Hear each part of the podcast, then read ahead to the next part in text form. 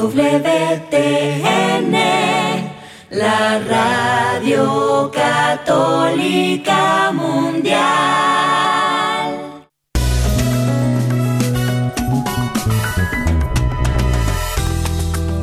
Es fácil en este tiempo ser un hombre de verdad, pero es posible lograrlo de la mano de Dios. Hombres en vivo, conducido por el equipo de varones del Centro de Alianza de Vida desde Mérida, Yucatán, México, para EWTN, Radio Católica Mundial. Comenzamos. Hombres de fe que con amor luchan día a día, siguiendo el plan de Dios, viviendo en oración, que con su luz y condición forman familia, porque son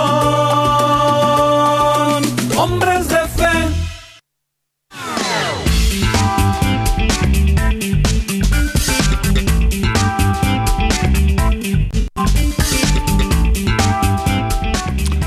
¿Qué tal amigos? Muy muy buenas tardes. Bienvenidos a una emisión más de este su programa Hombres en Vivo. Les saluda con mucho gusto su amigo y servidor Juan Carlos Valderas, que a nombre del equipo de todos estos colaboradores de Hombres en Vivo, tenemos la enorme, la enorme responsabilidad y el enorme privilegio de llevar hasta ustedes este espacio, este ratito de compartir, este ratito de vida. Y como cada jueves tenemos pues el gusto de saludar a nuestros colaboradores allá en la base de Birmingham, Alabama, donde se encuentra la sede de Radio Católica Mundial. Saludamos con mucho gusto a Pedro Quiles, allá en los controles de Radio Católica Mundial, de EWTN, y desde luego al arquero de Dios, Douglas Archer, que pues aún seguimos buscando eh, el origen de este mote tan apropiado y tan, tan simpático a la vez. Ahí nos cuentan luego. Y bueno, pues aquí en Mérida, Yucatán, en el sureste mexicano, en la Ciudad Blanca, saludamos con mucho gusto a César Carreño. César, gracias por hacer posible que nuestra señal llegue a la de Birmingham y de allí a las emisoras afiliadas en los Estados Unidos y a las plataformas digitales en todo el mundo. Así que muchas gracias por el trabajo, el trabajo que realiza de una forma callada pero siempre efectiva y de verdad que estamos gozosos de estar aquí otra vez con ustedes queridos amigos que han sintonizado este espacio para estar con nosotros. Pues muchas gracias después de dos semanas de una pausita y muchas gracias a nuestros amigos que han estado aquí con nosotros, eh, pues ya de vuelta aquí a este espacio queridísimo y pues con el deseo, insisto, de que sea para mayor gloria de Dios. Gracias al Señor que nos permite eh, coincidir, nos permite aprovechar todos estos medios para que a través de la tecnología sea posible llevar un mensaje diferente a contracorriente, diría yo, de lo que habitualmente escuchamos en las radios comerciales o en las radios convencionales. Es por eso la, hermosa misión que Radio Católica Mundial y EWTN desarrollan como otras emisoras con la misma intención de que el mensaje de Jesús, el mensaje del Evangelio, sea escuchado, sea llevado hasta el último confín del mundo. Bueno, pues habiendo dicho todo esto, queremos ofrecerles los espacios para que este espacio, eh, para que este proceso sea de ida y vuelta pongamos a disposición el teléfono 1-866-398-6377 si nos llama de los Estados Unidos para que levante su teléfono, marque ese número y nos diga sus comentarios, opiniones, sugerencias sobre la dinámica del programa y sobre lo que a usted le parece lo que estamos comentando. 1-866-398-6377 si nos marca desde los Estados Unidos. También desde fuera de los Estados Unidos, marcando el 1-205-271-2976. Este teléfono que es para cada uno de ustedes que nos escuchan fuera del territorio de los Estados Unidos. Invitamos a todos a visitar nuestra página www.alianzadevida.com y a disposición de cada uno el correo electrónico alianzadevidamx.gmail.com. Ave Hombres Católicos en Vivo es como nos pueden conseguir en Facebook y pues como decimos, si se les perdió, se les pasó la hora, si no pudieron sintonizarnos y por cualquier motivo no pudieron acompañarnos en este programa, a disposición de ustedes, Spotify, en como Hombres en Vivo. Sí, allí nos puede encontrar y los podcasts de los programas pasados, de los que usted guste, podrá encontrarlos allí. Bueno, pues habiendo dicho todo esto, quiero dar la bienvenida a pues nuestro queridísimo colaborador de cada primer jueves de mes, un hombre de eh, empresa, un hombre de familia, pero sobre todo un hombre de fe. René Ortega, bienvenido a este espacio. ¿Qué tal, Juan Carlos? Buenas tardes y un saludo a todos nuestros amigos. Pues René, muchísimas gracias porque sabemos, me consta ya eh, doblemente constatado que eres una persona muy ocupada, pero que reservas este espacio para acompañarnos, cosa que pues todavía multiplica su mérito, ¿no? De, decidir por estar en este ratito de vida con nosotros. Pues René, esta tarde eh, hemos eh, platicado sobre la conveniencia de también dar una palabra sobre este evento que convoca a jóvenes de todo el mundo allá en Portugal. Estamos hablando de la Jornada Mundial de la Juventud. Así que, pues, bienvenido René y adelante, vamos platicando, vamos conversando sobre este eh, espacio de evangelización que también nos permite avisorar cuál será el futuro de la iglesia en pocos años, porque los jóvenes son el relevo generacional de el que tanto esperamos, tantas noticias buenas, tantos frutos abundantes. Son ustedes jóvenes que nos escuchan eh, de una manera muy, muy especial, quienes van a tomar la estafeta en breve y van a llevar este mensaje de Jesús hasta donde Él les convoque. Así esperamos que sea, así esperamos que suceda.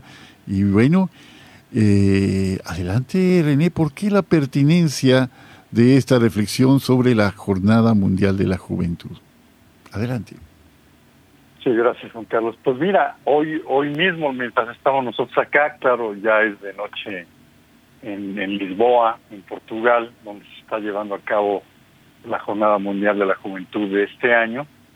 Eh, por supuesto que están todavía despiertos todos los muchachos, seguramente eh, platicando, bailando, eh, mm, en un ambiente de armonía, de felicidad, de convivencia, eh, muchachos de distintos países, de distintas lenguas, pues una, una oportunidad para compartir con personas de otros países, con, con muchachos católicos, que viven en distintos ambientes, en distintas culturas, y la, la oportunidad de estar con personas eh, así, pues es una gran oportunidad siempre para un cristiano. Eh, quisiera yo comentar que eh, a, mí me tocó cuando vino el, el, Papa Juan Pablo II por primera vez estar en, en la carretera de México a Puebla cuando iba el Papa hacia Puebla y habíamos un grupo grande de, de jóvenes hace uh, mucho tiempo. 1979, René, fue el 79, recuérdame. El, el 79, sí. Sí. El 79. Y, y bueno, eh, fue una, una, una tremenda experiencia porque no es solamente el hecho de ver al Papa, que, prácticamente no lo vimos porque pasó por la carretera, no sé, no sé a qué velocidad, ¿no? Pero si fuera lento habría ido, no sé, a 80 kilómetros por hora. Pero el hecho de reunirse en nombre y alrededor de Jesucristo y al, con, con, con la visita del Papa, pues es una tremenda oportunidad. Es, es algo que, transforma la vida. Yo más adelante, en 1993, me tocó ya ahí hacerlo ya con, con mi esposa y mis dos hijos mayores muy pequeñitos.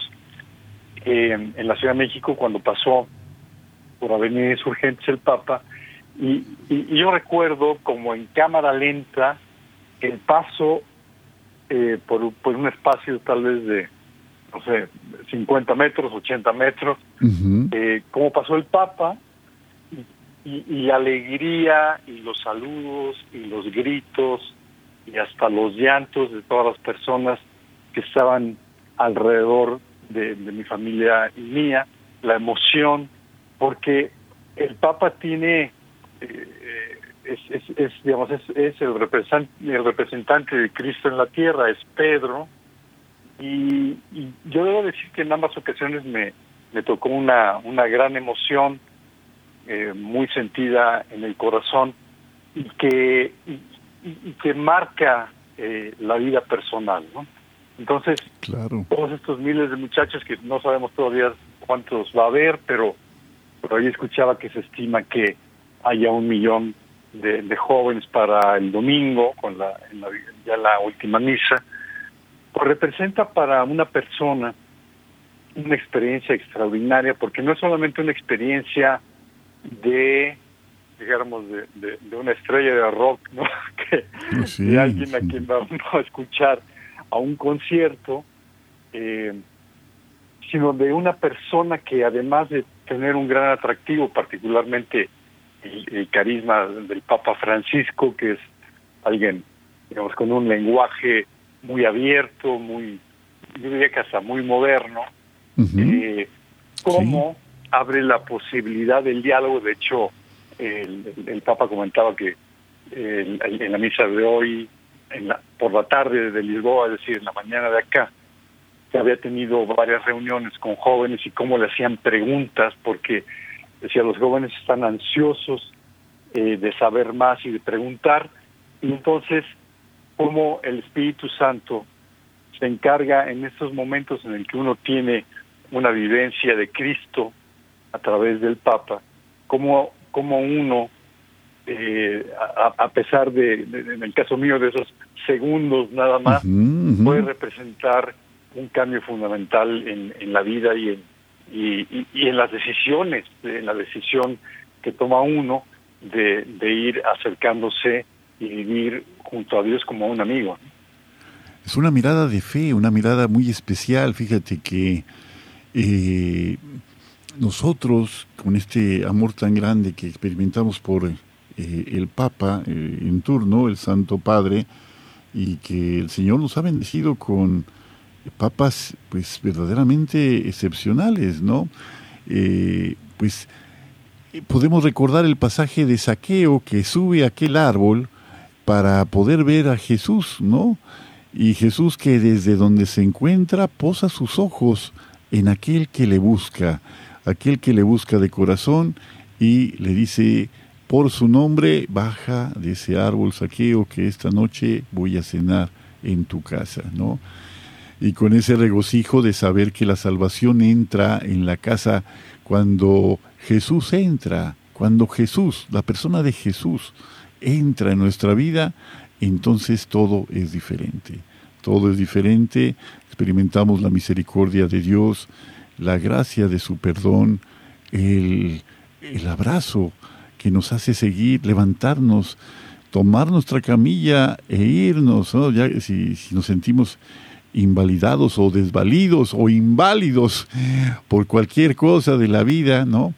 Que hayamos enfrentado tal vez con poco éxito de, eh, pues con eh, severas lastimaduras por nuestro pecado, por nuestras caídas, por el lo doloroso propio de la vida, y sentir ese abrazo de Jesús que nos invita a caminar, que nos invita nuevamente a ponernos en marcha, pero con una mirada nueva.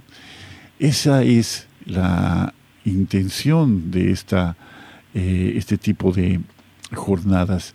No es únicamente, no es únicamente la convivencia, ni únicamente ha de ser fraternizar con jóvenes de muchas partes del mundo, que seguramente será una oportunidad fantástica. ¿no? Yo, yo quisiera poder participar en, en algún momento acompañando algún grupo de, de mis alumnos, por ejemplo, a estos espacios, ¿no? Para ver la alegría, simplemente presenciar la alegría de los jóvenes, René, como pues lo habrás hecho tú tantas veces, eh, como padre de familia o como formador en alguno de los espacios en que te desenvuelves, pues te das cuenta de que esa alegría de los jóvenes es un regalo extraordinario, ¿no? Ese es un, es un brote de esperanza para la iglesia y para el mundo entero. Bueno, pues sea el propósito de estas jornadas la evangelización, el anuncio de la buena noticia. Habrá jóvenes que en este, este tipo de espacios, pues lo que les atraiga sea precisamente la novedad de, fraternizar con otros jóvenes, la posibilidad del encuentro con otros eh, coetáneos, pero en el fondo Dios se hace presente de mil maneras para manifestarnos su inmenso, inmenso amor. René, platícanos un poquito cómo ha sido esta, esta historia de las Jornadas Mundiales de la Juventud y cómo llegamos desde aquel lejano 1975, en el año eh, santo eh, de aquel 1975 que decíamos, hasta esta edición de la Jornada Mundial de la Juventud de 2023. Adelante, René. Activamente en, 1975 el Papa Paulo VI pues tuvo una magnífica idea y lo que hizo fue invitar a, a los jóvenes eh, en este año del, año santo a, Roma. Y entonces pues hubo hubo ahí miles de jóvenes y de ahí a partir de entonces eh, ya cuando está el Papa Juan Pablo II en 1984 eh, pues digamos lo institucionaliza y empieza a realizarse de una, de una manera eh, periódica la, la, el número de muchachos más grande que ha habido en la historia de estas jornadas fue en el año de 1995 en Manila con 5 millones de personas. Es increíble. 5 millones. ¿A, dónde los metieron? Sí, fíjate.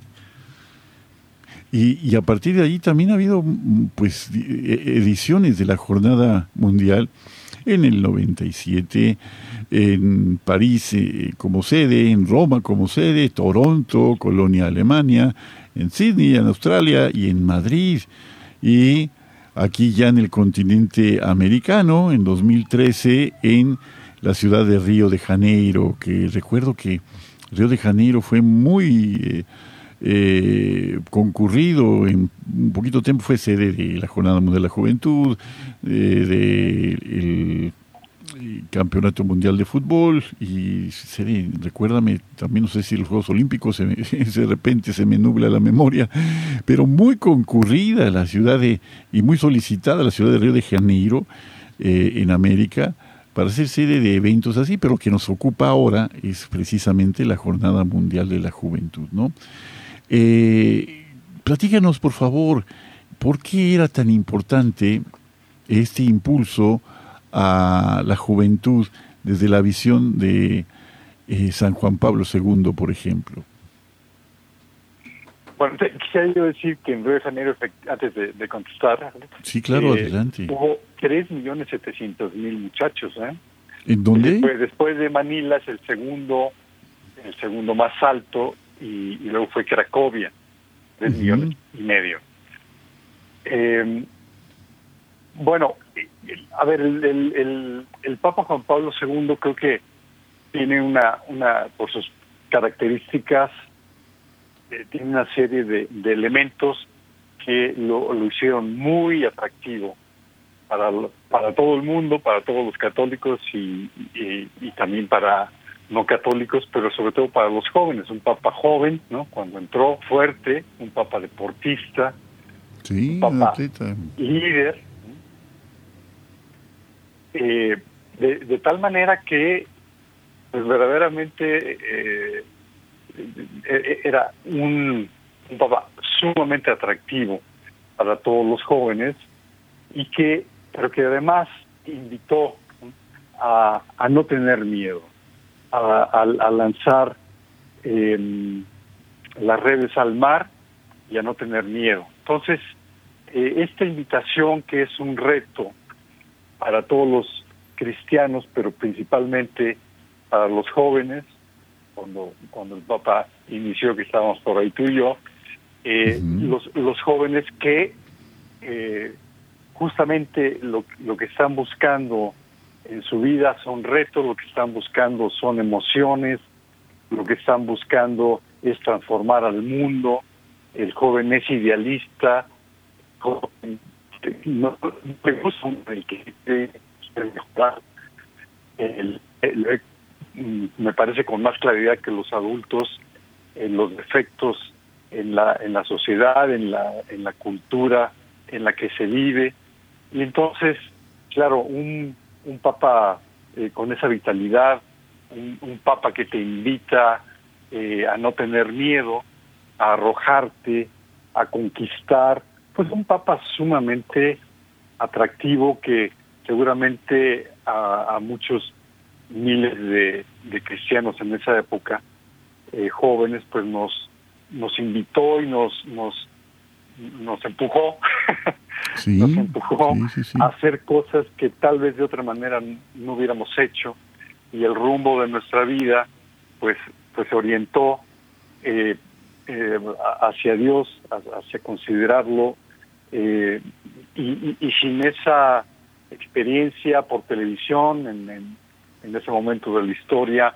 o así físicamente verlo pasar y, y, claro la convivencia entre jóvenes y, cómo esto genera pues una una forma, un, clima, digamos, eh, atractivo para, para un joven eh, cristiano que encuentra en, en, esa convivencia con otros jóvenes, encuentra este ambiente de, de cordialidad, de, de, empuje, que eh, de otra manera no lo tendría si no hubiera habido esta oportunidad. Entonces, me parece que el, el Papa Juan Pablo II, pues eh, toma la idea de Pablo VI y, la, y la lleva a la práctica de una manera extraordinaria. Además de que era pues muy cercano a los jóvenes de, de su tiempo y pues desde luego muy interesado en formarlos de manera muy sólida para hacer frente a los embates de que él mismo había enfrentado en su propia juventud, Juan Pablo II, como Carol Wojtyla.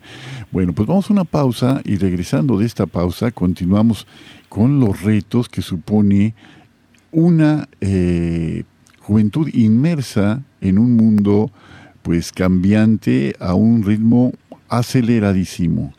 Sigue con nosotros, estamos en Hombres en Vivo. Sé fuerte y valiente, no te rindas. Regresamos en un momento.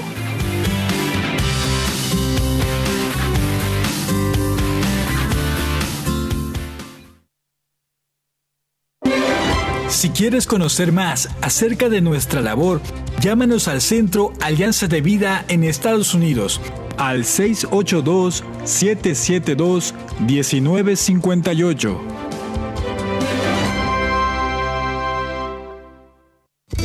Familia y yo serviremos al Señor, según dice la Biblia. Sigue con nosotros.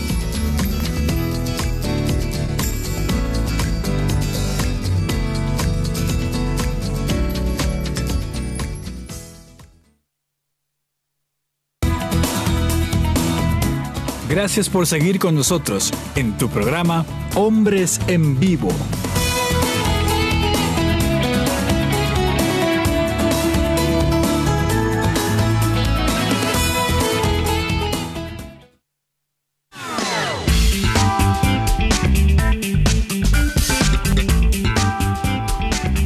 Bueno amigos, pues ya estamos de vuelta en este segundo segmento de nuestro programa de esta tarde, jueves 3 de agosto, jueves, eh, el primer jueves de mes y como tal, pues tenemos este invitado tan querido entre nosotros, René Ortega. Y estamos hablando, si acaba de sintonizarnos, de las jornadas de la Jornada Mundial de la Juventud, que es una mirada al futuro de la Iglesia. Enfrentamos como iglesia una época de retos que si bien no es la única que ha enfrentado la iglesia a lo largo de 20 siglos, 21 ya eh, en el que estamos, pues sí vemos una eh, eh, pues andanada frontal de mensajes, de embates contra la iglesia que finalmente, pues a veces parece en esta barca en medio de la noche cuando Jesús iba dormido en la barca y los apóstoles llenos de miedo eh, le despertaron diciendo, Señor, despierta que nos hundimos, ¿no? Y Jesús despierta, todo tranquilamente, increpa las olas, las olas y el viento se calman, y luego dice a sus amigos, hombres de poca fe, porque han dudado, ¿no? Eh, de todas formas, necesitamos que recordar que en esta barca, en medio de una turbulencia que parece a veces no tener tregua ni descanso, eh, el Señor sigue presente con nosotros, sigue con nosotros, como Él lo dijo, hasta el final de los tiempos. Bueno, pues René, eh, antes de la jornada mundial que estamos, en la que estamos ahora atestiguando el paso del Señor en medio de miles de jóvenes, también la hubo eh, en la edición del 19, del 2019, en la ciudad de Panamá. Y bueno, pues eh, decíamos antes del corte que la idea es ahora reflexionar un poquito sobre los retos que la eh, iglesia y la juventud misma enfrentan a partir pues de todo este contexto de pues pasos agigantados en el progreso material y tecnológico, pero que conllevan también mm, pues muchos retos hacia el interior del corazón humano. Platícanos cuáles son estos retos que alcanzas a visorar, René. Pues mira, eh, eh, la verdad es que es una época muy complicada porque además las, las ideologías que se van acumulando y, van inventando nuevas ideologías eh, que terminan, como en algún programa hemos comentado, que nos engañen, que nos presentan la, la mentira como verdad y, el mal como bien. Pues eh, eso para los jóvenes de esta época es complicado, ven, como comentaba yo antes del corte, con más claridad algunas de las cosas que nosotros no veíamos en su momento y ellos las más claras, pero se, se vienen una serie de retos eh, complicados que tienen que enfrentar y con los cuales pues prácticamente nacieron, ¿no? Uno, uno de ellos sería el reto tecnológico, en donde claro la tecnología eh, es, es espectacular, estamos justamente hoy en, en, tres ciudades diferentes los que estamos participando en la transmisión de este programa, lo cual sería hubiera sido impensable eh, hace algunos años y estamos aquí y nuestros amigos que están en, cualquier lugar del mundo que nos están escuchando, pues lo mismo, están en otros países, en otros horarios y estamos aquí juntos. De tal manera que la tecnología pues es un gran bien y, y puede generar cosas extraordinarias, pero también la tecnología tiene algunas cosas de las que hay que cuidarse. Y una de ellas es eh, para los para los jóvenes que nacieron ya con el chip, ¿no? O los niños, ¿no? Sí, sí, sí. Eh, creo que todos le hemos preguntado a alguno de nuestros hijos, eh, oye hijo, ¿y cómo hago aquí? Aunque tengo 10 minutos intentando hacer algo y llega mi hijo y le hace tic, y ya, y ya lo resolvió. Yo llevo medio, más de media hora y, y, me dice en un minuto igual. Exactamente. Entonces, claro, ese es una ese, ese chip tecnológico es maravilloso, pero ese tiene también eh, algunas dificultades. Dos muy importantes es el tema de la dependencia, es uno de ellos. Es decir, totalmente. Y Perdóname, Juan Carlos, sí. Sí. No, totalmente. Eh, estaba subrayando lo que dice, sí. Es increíble la dependencia que estamos desarrollando. Sí, adelante, René. Sí, y eso no solamente afecta a los jóvenes, nos afecta también a, los viejos y a todas las edades y hasta a los niños, ¿no? Niños que, que desde muy pequeñitos que todavía eh, eh, este, tal vez no sepan hablar bien, y pero ya saben jugar algún alguno de los juegos que vienen en el celular de sus papás. Pero este el, el problema es que genera una dependencia, eh, de tal manera que eh, es, peligroso porque pues la, la, adrenalina y la dopamina que va ligada a estas cosas, esa, esa dependencia no y esa es la segunda parte, nos distrae del mundo real. Y entonces eso genera una desconexión emocional, una falta de contacto físico y bueno, todos lo hemos vivido y lo hemos visto. Eh, me acuerdo ya hace bastantes años, pero cuando empezaba el Facebook, que estaba yo en Argentina y, mi asistente eh, me dice que tenía que irse.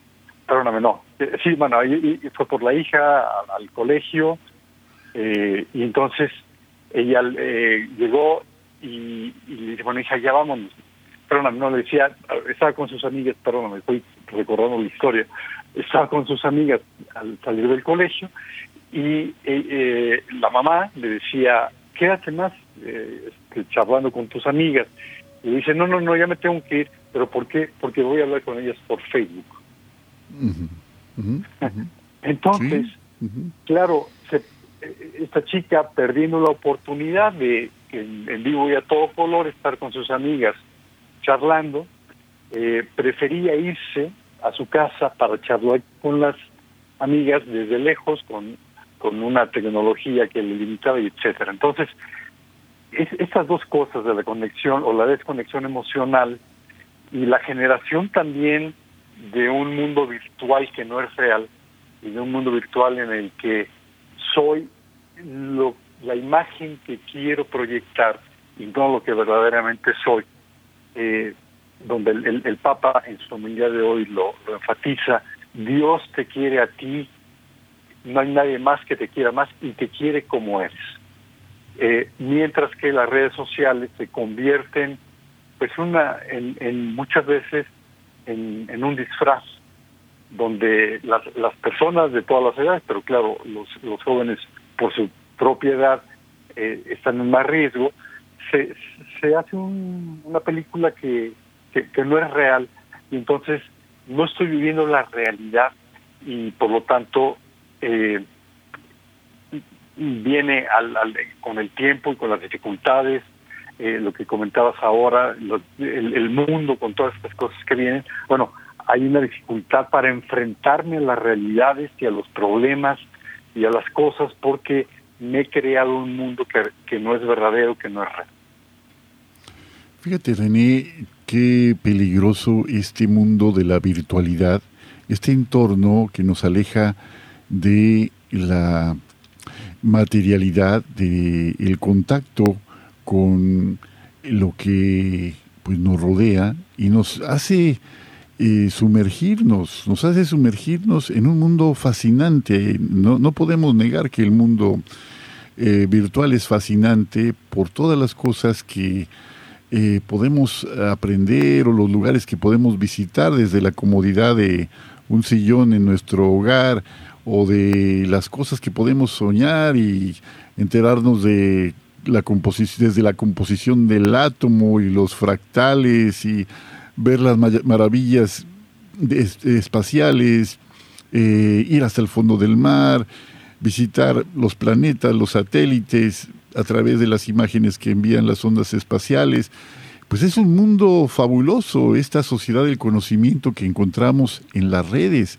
Pero dices muy bien y coincido contigo que quedarnos allí es un riesgo que nos aleja del, eh, de la realidad del otro, también del que sufre, del que está a la puerta de nuestro hogar, tal vez tendiéndonos la mano para que podamos eh, mirarle y podamos hacer algo a favor suyo y estamos inmersos en eso.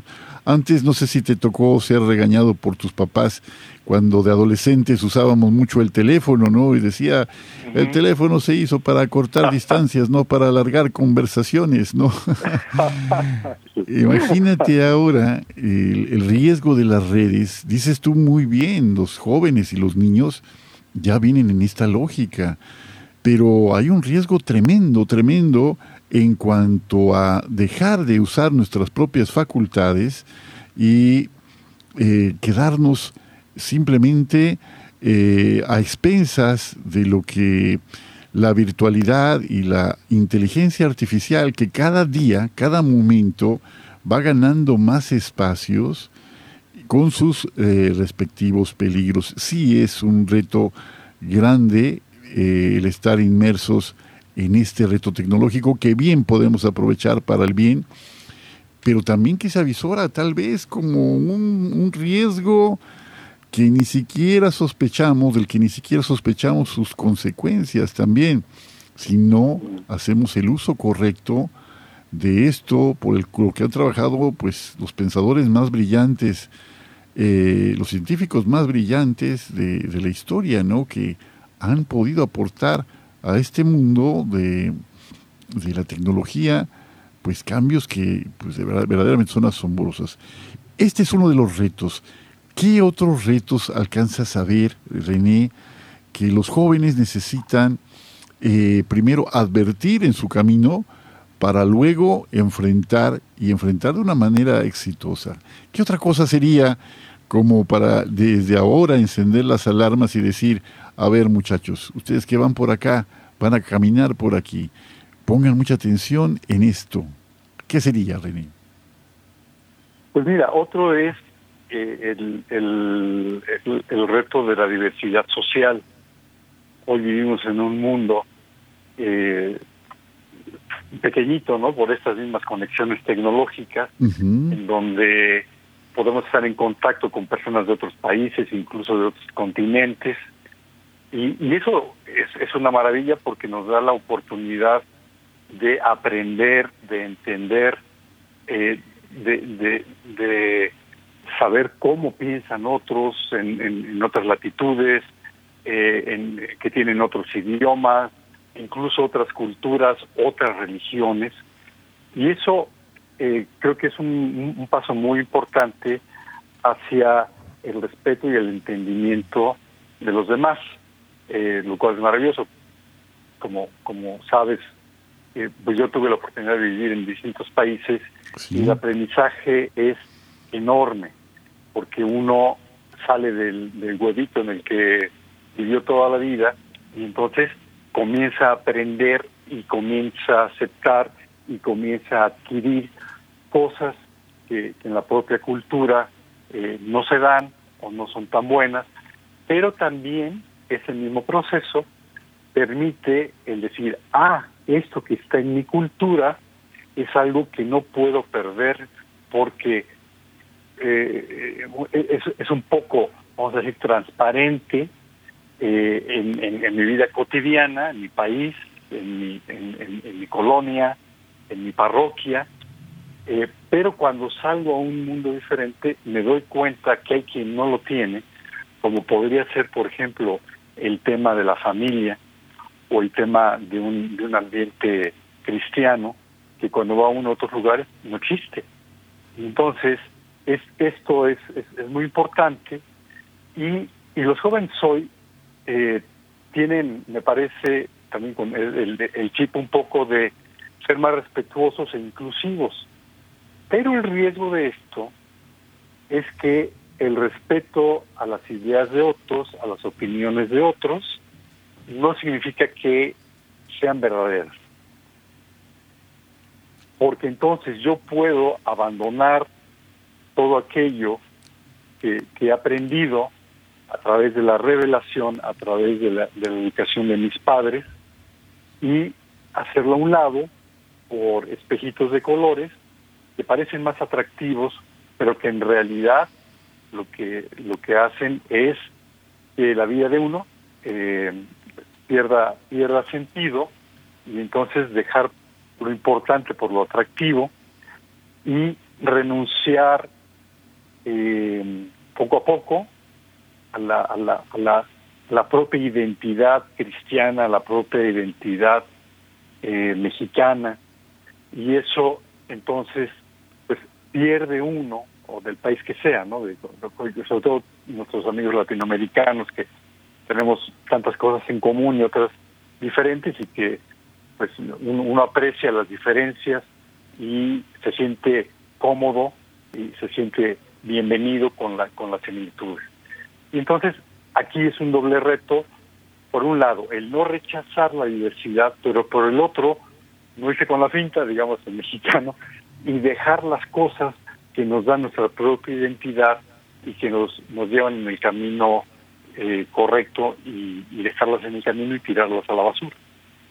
No, es un riesgo muy grande y se paga un precio muy alto cuando uno hace eso, porque sin dejar de respetar y sin dejar de reconocer el inmenso valor que otras culturas tienen, como la propia cultura tiene, eh, debemos evitar caer en, la trampa de pensar que todo lo que se nos ofrece es, nos, es bueno, nos resulta bueno y provechoso. No es así. Desafortunadamente no es de esa forma. Y hay que discernir todo y quedarnos con lo bueno, como dice San Juan en una de sus cartas. Dice, no crean a todos los inspirados, analícenlo todo y quédense con lo bueno. Bueno, pues llegamos al segundo corte, René, y vamos a continuar ya en la recta final, regresando, pues reflexionando sobre estos retos que nos quedan varios y luego finalmente la conclusión de este emocionante capítulo, la Jornada Mundial de la Juventud, una mirada al futuro de la Iglesia. Estamos en Hombres en Vivo, siga con nosotros. Sé fuerte y valiente, no te rindas. Regresamos en un momento.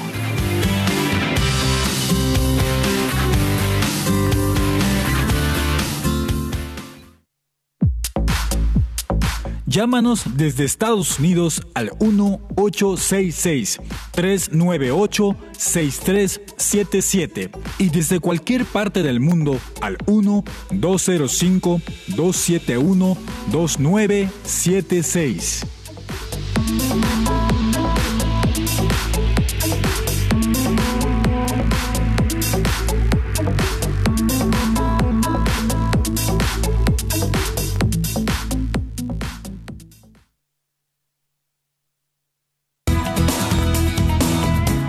Gracias por seguir con nosotros en tu programa Hombres en Vivo.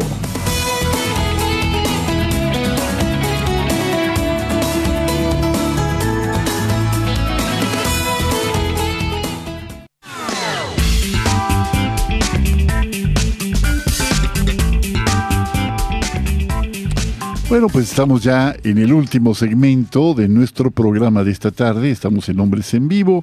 Se acaba de sintonizar, nos estamos platicando aquí muy a gusto con nuestro querido amigo René Ortega, como cada jueves primero de mes, sobre, en este caso, las Jornadas Mundiales de la Juventud, una mirada al futuro de la Iglesia.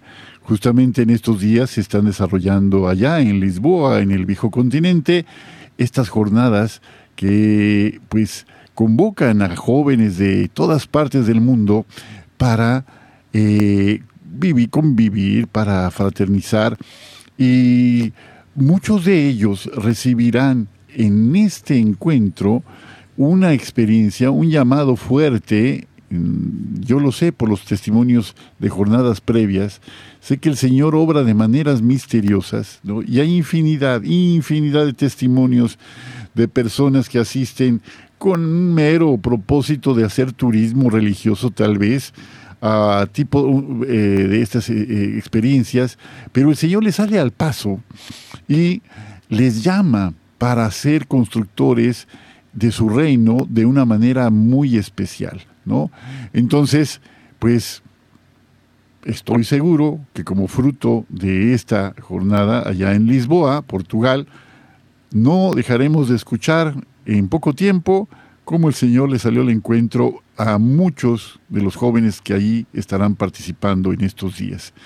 Está platicando René antes del corte sobre los retos que enfrenta la juventud. Estamos ya platicando del reto tecnológico que, en el que estamos inmersos, este devenir continuo de una eh, tecnología que marcha a pasos agigantados en el día a día y que es tan rápido y tan vertiginoso su crecimiento, el crecimiento de, su importancia de las áreas de nuestra vida que impacta la tecnología, que ponernos al día es prácticamente imposible. Cuando creemos que ya estamos en, la, lo más alto de la, en la cresta de la ola, dominando ahí los últimos avances, que, no es mi caso, por cierto, eh, resulta que aparece algo nuevo, algo más novedoso, algo tal vez más útil, y hay que ponerse al día para hacer uso eh, pleno de aquello que se nos ofrece.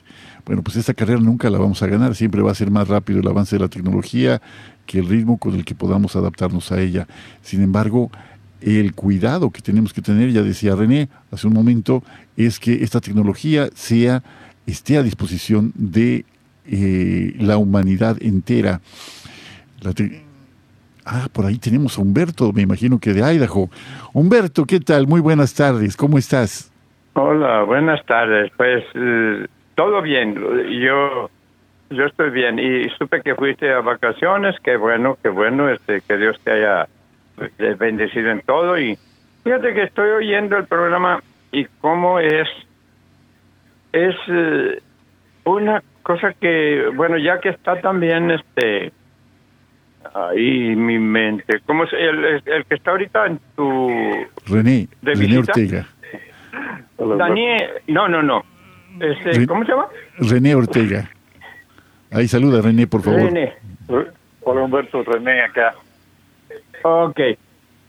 Mira, lo que lo que quería yo decir, porque cuando estoy escuchando, y pues yo ya soy una persona grande que pues sinceramente ya pues estoy perdiendo mis... Eh, pues sí, mi, ya mi mente ya no me ayuda, pero estaba, estaba oyendo de, yo creo que también se oyeron de el, la fiesta de, de los caballeros de Colón. Y todo esto me da como para decirles a ustedes o aconsejarles, aunque pues claro que ustedes no necesitan que les aconseje, pero yo quisiera que se oyera o que se peleara en las nuevas elecciones de en las elecciones próximas que no que quieren quitar al, al hombre que no tenga ningún derecho en, en el hogar. Entonces, este, eso da miedo, porque te quitan a, pues, la autoridad principal, que pues ahorita realmente hemos visto que así, este, así están los hombres, tristemente. No son responsables, no son papás y todo eso. No les eh, alargo más, pero eso es lo que yo quisiera, que ya que ustedes están entre donde se puede hablar, hablen sobre de que no nos quiten, yo ya soy viejo, yo ya no, no tengo nada que pelear, pero la gente que viene por detrás de nosotros, los papás que vienen detrás de nosotros, ojalá que la la jornada de la juventud les dé más consejos eh, saludo y con todo mi cariño les dejo saludos de, parte de mi casa. Humberto, te agradecemos muchísimo tu llamada. Yo te recuerdo perfectamente bien y creo la única cosa en la que difiero contigo es que tú no tienes nada que pelear. Estás peleando ahorita con tu comentario, lo estás haciendo y estás defendiendo este papel que los varones debemos asumir para bien de todos, no rehuirlo, no escapar, no dejar a un lado nuestras obligaciones, sino abrazarlas con firmeza y permanecer firmes en la brecha que el Señor nos ha encomendado custodiar. Y que si nos caemos, pues levantarnos. Y que si volvemos a caer, volvernos a levantar con la gracia de Dios. Pero no abandonar el puesto que Dios nos ha encomendado. Te amando un abrazo muy grande allá hasta Idaho. Eh, te recuerdo perfectamente con muchísimo cariño y gracias por tu llamada. Digo yo que, perdón, si ya los eh, si ya los papás ya no quieren este eh, pues ser papás porque pues nace el niño y pues solo la mamá es la que se este es la que se hace responsable. Entonces si les quitan el o sea si les ponen el de que por ley ya no se pueden ya no tienen derecho pues ahí sí ya. Hasta luego. Un abrazo grande, gracias por tu llamada. Un abrazo, gracias Humberto. Bueno, pues aquí tenemos a Humberto que dice que no tiene que luchar, pero está luchando, está luchando con su comentario y con su sabiduría de un hombre que ha vivido, un hombre que desea que el mundo sea mejor y eso lo apreciamos infinitamente. Humberto, ojalá que estemos a la altura de esto que nos invitas a vivir. Bueno, René, Estamos cerquita del programa, del final del programa, pero platícanos un poquito de estos dos retos que has alcanzado, que nos quedan por delante. Yo veo muy parecido, a reserva de que tú me aclares la diferencia, ¿cuál sería la diferencia entre el reto social y el reto cultural eh, que mencionas? ¿Cuál sería así en forma, grosso modo, la diferencia entre uno y otro? Pues mira, eh, la, la, la, similitud eh, está en que estamos, estamos refiriéndonos a la sociedad en su conjunto y la diferencia es que el reto cultural es fundamental porque el reto cultural eh, es cuáles son los valores que caracterizan a la cultura de un país, de una ciudad, del mundo actual. Es decir, cuáles son los principios que guían los comportamientos de los seres humanos de un lugar y época determinada. Y lo que nos dice Humberto es perfecto, nos puso un ejemplo de un cambio cultural y un cambio en los valores. Es decir, cuando al hombre se le desprecia, se le hace un lado de la familia. Eso es minimizar, reducir el valor del padre de familia como guía y como cabeza, como lo dijo Humberto, y eso reflejado en la cultura de un país significa que se pierde la guía en la formación de, los hijos de las familias. Eh, por ahí hace un tiempo un sacerdote hablaba, no recuerdo ahora exactamente el porcentaje de cómo los jóvenes que no tienen un papá o no tienen un papá que es católico eh, activo, que no va a misa, cómo pierden la fe de una manera mucho más fácil que los jóvenes que tienen un papá, y cuando digo papá me refiero al varón, que sí lo hace, a pesar del ejemplo de la mamá. Entonces, muy oportuno lo que nos dice Humberto, y el tema es que los, los principios eh, que se convierten en cualidades y en virtudes en la práctica que, que, ejercemos como, como seres humanos o como ciudadanos, cuando se adoptan culturas que no son las cristianas, lo que, lo que se pierde es que dejamos de lado aquellos valores más importantes que encontré por ahí buscando. Eh, no nos da tiempo de explicarlos todos, pero sí los voy a mencionar. El valor número uno es la persona, eh, como, como cristianos. Somos hijos de Dios, hechos de imagen y semejanza de Dios. El segundo es la verdad, porque creemos eh, sí en la ciencia que nos da verdad, pero creemos sobre todo en la revelación, que es la que nos guía y es la que nos la que nos indica que Dios se hizo hombre como nosotros, que Dios es nuestro Padre y que nos ama más que nadie más eh, en, en, este mundo, que es algo que menciona el Papa en, su mensaje de hoy en la mañana. El tercero es la autenticidad, eh, es decir, que buscamos vivir conforme a esos valores. Y el cuarto es el liderazgo. Jesús como el líder máximo en la historia de la humanidad y que genera en estos pescadores y hombres eh, sencillos, genera grandes líderes que terminan conquistando al mundo entero. Entonces, eh, me parecen muy, muy interesantes. Y el último es la toma de riesgos.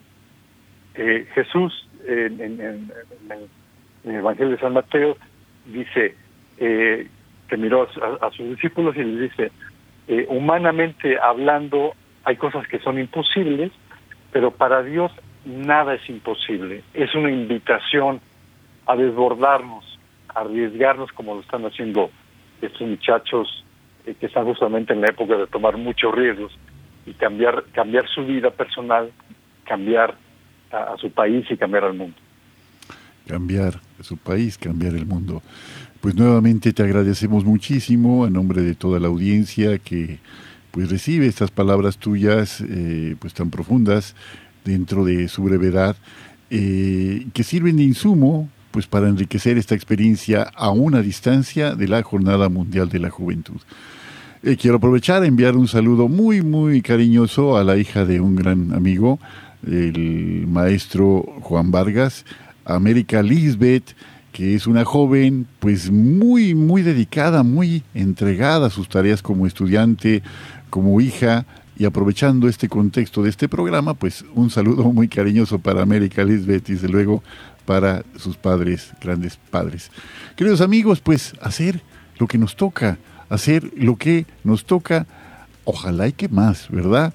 Y que podamos hacer de este mundo, pues un mundo mejor. Hagamos la prueba, como dice el salmista, y veremos qué bueno es el Señor. Y con la bendición de Dios, que nos convoca, nos llama a la vida, nos impulsa a caminar, les decimos con mucho gusto, los esperamos la próxima semana en otro momento de Hombres en Vivo. Les saluda su amigo y servidor a nombre de todo el equipo de colaboradores. Yo soy Juan Carlos Valderas. Les esperamos pronto. Hasta luego.